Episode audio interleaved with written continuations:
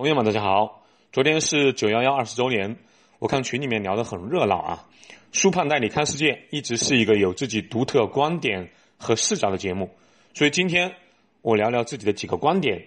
先聊聊九幺事件对美国、中国乃至世界的影响，说一个被很多媒体忽视了的视角：九幺幺事件发生之后的二十年，是美元霸权的基础，或者说美元的锚从石油等大宗商品。到中国商品的二十年，也是美国外交和军事重心渐渐的从中东转移到亚太的二十年。都说美国霸道，美国是霸道。那美国为什么霸道？主要是三方面的原因：一是强大的军事实力，形成了对全世界的军事威慑；二是强大的科技实力，一直引领着世界生产力的发展方向。三是美元的霸权地位，使得世界贸易大多以美国为中心展开，而美元的霸权地位又正是以军事实力、科技实力为基础来实现的。美国的霸道是通过强大的军力来维持美元的霸权，反过来，美元的霸权又可以在世界上榨取财富来维系强大的军力，这样美国就有了一个正向的循环。所以，美国的要害或者说七寸。就在于美元是世界结算货币。说的更直白一点，美元霸权是整个美国最核心的利益和诉求，也是它的软肋所在。美国人之所以能享受低物价、躺着挣大钱，最大的原因和支撑就是美元是世界货币。谁敢挑战美元霸权，谁就是美国最大的敌人。即使是盟友也不行。欧元区出现之后。欧元在全球货币中的比例迅速增加，一度超过了百分之三十，直逼美元的地位。所以，美国在一九九九年发动了科索沃战争，在欧盟门口打了一场仗。这就让全世界资本看清楚了一个事实：欧盟啊没有办法保证自己的大量资本的投资安全。因此，在极短的时间内，欧元暴跌。最有可能挑战美元霸权的欧元。还没有大展拳脚，就差点被扼杀在摇篮里。当然，这段历史啊，多数人都知道。可是很多人忽视的是，其实，在欧元之前啊，美元也有一个挑战者，那就是日元。七十年代、八十年代，日本强势崛起，日元随着日本经济实力的扩张，迅速成为世界的主要货币。在日本经济最强势的八十年代。日元在全球官方外汇储备中所占的份额，从一九八零年的百分之四点四上升到了一九九一年的百分之八点五的峰值。另外，在上世纪八十年代末至九十年代初，日元在全球跨境银行寸头中占比大幅上升，超过了百分之十。之后便是美国对日本经济一系列的打压，加上日本经济泡沫破裂，日元。退出了和美元争霸的舞台。说回来，那布雷顿森林体系美元和黄金脱钩之后，美元的锚从黄金变成了以石油为首的大宗商品，石油在里面的份额最大，所以美国在全球最大的战略就是控制住中东的产油国。那即便和沙特这样的瓦哈比派国家成为盟友，美国也在所不惜，和这些产油国啊搞好关系，同时呢。还要让这些大的产油国害怕用石油换到了美元，同时呢，还要向美国购买武器、购买国债来获得美国的保护。这就是为什么美国要支持以色列和什叶派的伊朗巴列维王朝，以防止阿拉伯世界出现一个大一统的力量来摆脱美国的控制，进而打断美元霸权的根基。美国这一手哇，那那真的是很高明啊！用工业时代全球都需要的石油和美元挂钩，只能用美元做交易，那托起了美元的霸权。而且这个比黄金这种啊超稀缺的金属要好很多啊。从此，美元不仅继续了全球货币的地位，而且呢还摆脱了黄金的束缚。从此，那就可以根据国内的经济状况和国际的环境。周期性的收割全球的财富，那不仅如此，沙特、阿联酋、卡塔尔、约旦等中东产油国用石油换取了大量的美元啊，这些美元主要就做两件事：购买美国国债、股票和购买美国的武器。也就是说，中东产油国用石油这种工业时代的液体黄金创造的财富，那又重新流回到了美国，而且助推了美国的经济，降低了美国的通胀，让高利润的军工挣得盆满钵满，并且让美军有持续领先他国的军费投入。这个制度设计那是不是很牛叉呀？只是随着九幺事件之后，中国从潜在对手变成了合作伙伴。当然，其实没有九幺幺，美国虽然会开始打压中国，但也不会真正把中美矛盾列为第一矛盾的。原因很简单，美国的注意力始终在中东，在那个时候啊，那个时候是美元霸权的根基。之后，美国同意中国加入 WTO。中国巨大的工业产能被唤醒了，巨量的中国商品涌入了世界，给这个世界带来了大量的物美价廉的产品。到这个时候，美国突然发现，其实除了石油等大宗商品之外，还有一种东西更适合做美元的锚，那就是中国人制造的商品和市场。我记得有一次啊，和美国客户在超市买东西，我感叹美国的商品是真的便宜，一堆衣架，好像十个。一点九九美元，十三块人民币左右，一件衬衣啊，五点九美元的、六点九美元的都有，换成人民币才三十几块钱。一叠袜子，两点九美元还不到，啊，二十块人民币。要知道，美国人的中位数收入那都在两千五百美元上下了，这还是好几年前的事。这样的物价水平对他们来说，那真的是很低呀。我正感叹着，哪知道那个美国客户说，这都要感谢中国。哪天中国不给我们生产这么便宜的商品呢？美国人是会跳脚的，而且全球就是这么多国家之所以那么着急要美元，很多时候也是要拿着美元去买你们中国生产的物美价廉的商品。哦，想起来了，那是在迈阿密的沃尔玛超市。那个时候，我突然感觉美元真正的锚是咱们中国的商品。中国巨量的贸易才是美元体系最大的支撑。哪一天一旦我们中国宣布不承认美元地位，啊，跟大陆买东西做交易，我们都不用美元，那对美元的打击绝对是比石油等大宗商品不能用美元对美国的冲击更大。这也是为什么，尽管中美贸易战打得火花四溅，美国也不敢把中国踢出美元支付体系的原因。也是这几年我们敢和美国硬刚的底气所在。在人民币没有成为世界货币之前，在印度没有能力顶替中国成为世界工厂的地位之前，当然啊，印度想要顶替中国太难了。土地制度啊，中央和地方的权力梳理等等，中美彻底翻脸的可能性就不大。毕竟中美当下的情况是，只有同归于尽才能搞死对方。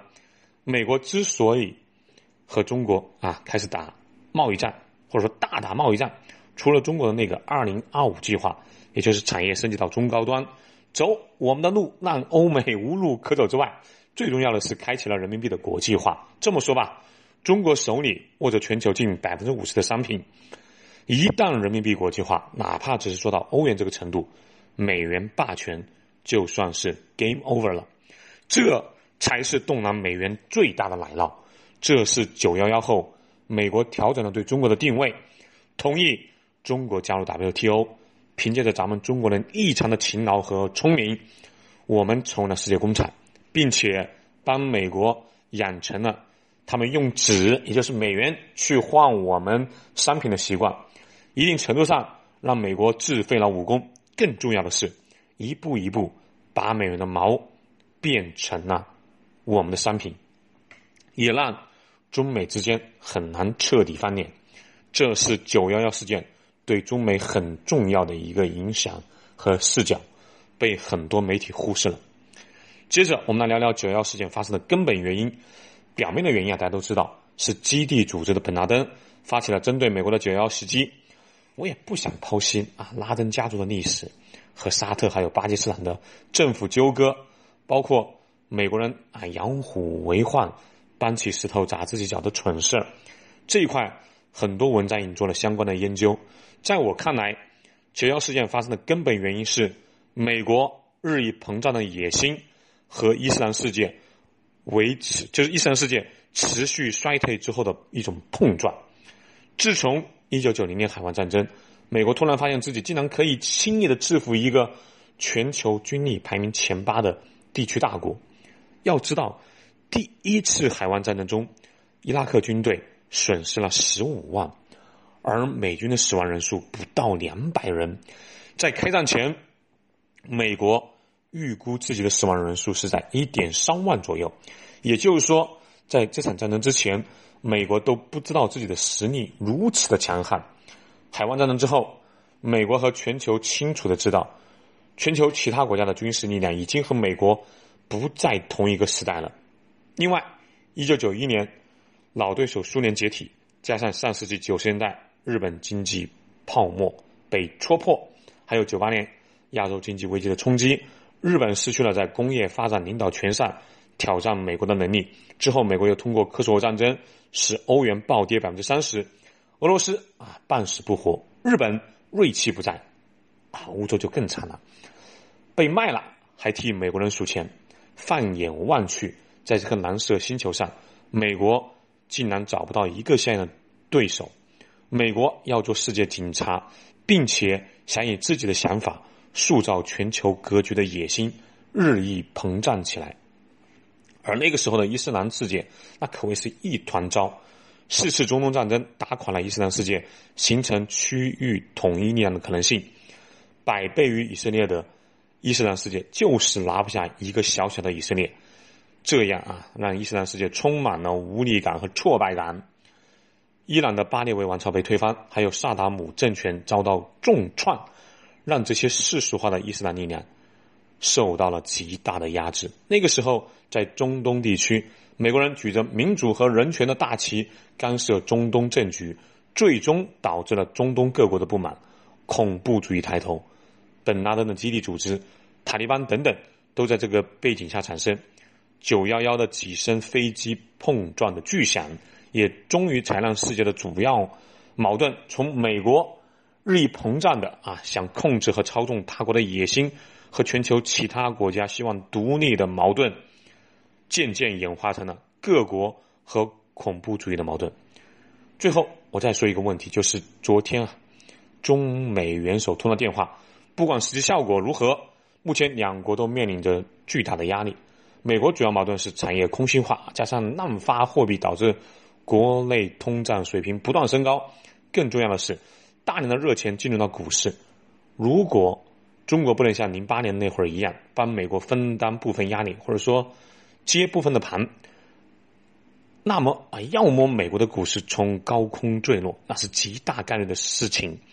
要知道，美国家庭近一半的资产都在股市里啊，这个和咱们中国家庭一半以上的资产在楼市很像。要么呢，就是美元霸权受到影响，注意是影响啊，不要动辄就是美元霸权崩溃。以美国现在的科技、军事和文化实力，美国虽然在衰退，但还远远到不了崩溃的境地。尽管这样，美国人他也接受不了的，人家躺着挣钱花钱习惯了呀，美元霸权。是美国最核心的利益，他会竭尽全力去确保的。中国当下的主要矛盾那是分配、楼市泡沫和产业升级。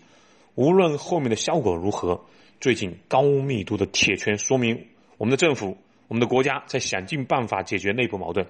现在中美处在一个等待对方先倒下，或者等待对方先服软的微妙的时间点上。本来美国是占据一定优势的，毕竟人家家底丰厚，国际上的朋友也多，毕竟当世界一哥有些年头了嘛。可是因为疫情这个黑天鹅，打乱了美国所有的节奏，瞬间逆转了局势。美国人发现这么耗下去，先顶不住的人可能是自己。我们这边正相反啊，中国和中国民间因为本次疫情，发现美国并没有想象的那么的强大，一次疫情下来。损失居然是我们的数十倍，那咱们就接着干呗，此消彼长，不排除未来美国会更加主动的和中国展开谈判。虽然斗争依然会是主基调，毕竟这是一哥之争，美国还远远没有适应有其他国家和他平起平坐，甚至能和他平等对话的这种情况。简单做个总结啊，昨天由由于是九幺幺二十周年。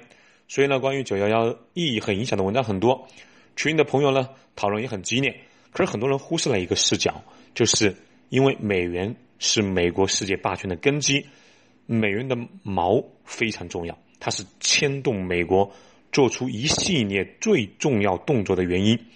布雷顿森林体系、美元和黄金脱钩之后，美元的锚变成了石油等大宗商品。可是随着九幺幺的到来，美国调整了打压中国的策略，同意中国加入 WTO。这之后，中国迅速成为了世界工厂。你想嘛，我之前也提到过，同时获得了苏联重工业体系和美国轻工业体系，还有全球市场的最勤奋的大国，成为世界工厂那是必然的。也因为中国成为了世界工厂，美国逐渐发现，美元的锚不仅仅是石油啊，更可以是中国海量的商品。从此，美国印钱、中国制造商品这种游戏玩了很多年，直到中国想把人民币国际化了，长工也想当地主了嘛？这就是告诉美国，我辛辛苦苦制造的商品，不仅要为美元背书，不仅要成为美元的锚，未来。也会成为我自己货币的锚，那美元的霸权还怎么保持呢？人家美国人还怎么躺着过舒服的日子呢？这是中美贸易战开战的重要原因。九幺幺事件发生的根本原因是美国日益膨胀的野心和伊斯兰世界持续衰退之后的碰撞，美国也因此国运掉头而下。最后，在中美贸易战的大背景下，两国。都遭到了很大的困难，因为突如其来的疫情原因，美中攻守易行。不得不说啊，中国的国运是真心不错。当然，所有的好运背后都是努力和实力支撑的。在九幺幺二十周年之际，真心祝愿咱们祖国能再有二十年的好运。那样的话，我们一定能够重回汉唐之巅。好。欢迎帮舒胖推荐推荐节目，同时欢迎关注舒胖带你看世界这个节目，留言和转发节目。